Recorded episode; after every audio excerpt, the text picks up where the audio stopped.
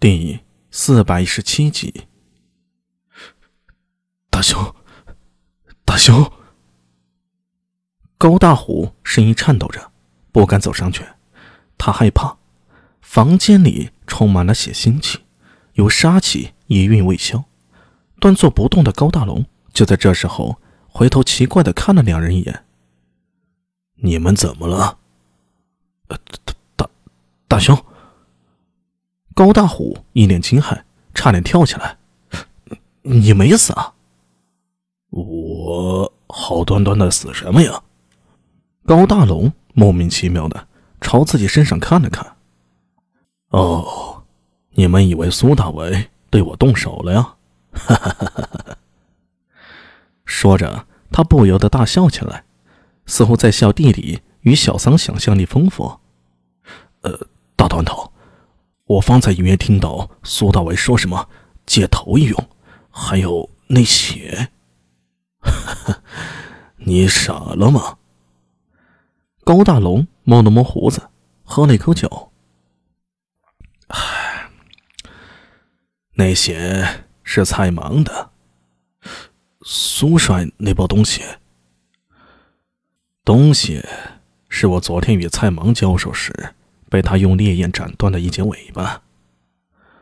高大龙神气自若的说道：“苏帅向我提了一个计划，我觉得可行，便把尾巴交给他，配合他行动。”停了一停，他看了一眼小桑：“就算苏大伟真的要我这颗脑袋，你们忘了我是什么身份吗？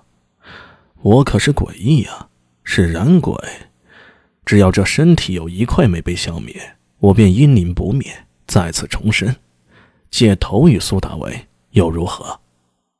说到这儿，他想起方才的事儿，不由得笑了笑。苏大为当时说：“所以，请借你的头颅一用。”你是不是傻呀？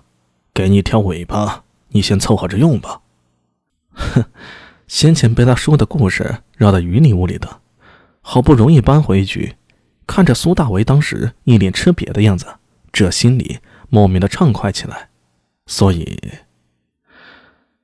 大虎啊，你以后要多读书啊。他语重心长的对着一脸懵逼的弟弟说道。高大虎现为大理寺的差役，自然不能久待。等他走了以后，高大龙冲着小桑点了点头，后者沉默着走出去。带上了房门，高大虎转身，身后不知何时多了一人，那人就潜藏在高大龙身后的阴影中，仿佛与黑暗融为一体。来了多久了？刚到。你都看到了，不该看的没看。也就是说，该看的都看到了。高大龙眼中闪过一抹凶厉。低沉的嗓子说道：“你们的目的是什么？目的嘛，当然是……”那人走上来，将手按在高大龙的肩上，后者喉咙里发出威胁似的咆哮：“放心吧，我们是同类。同类吗？”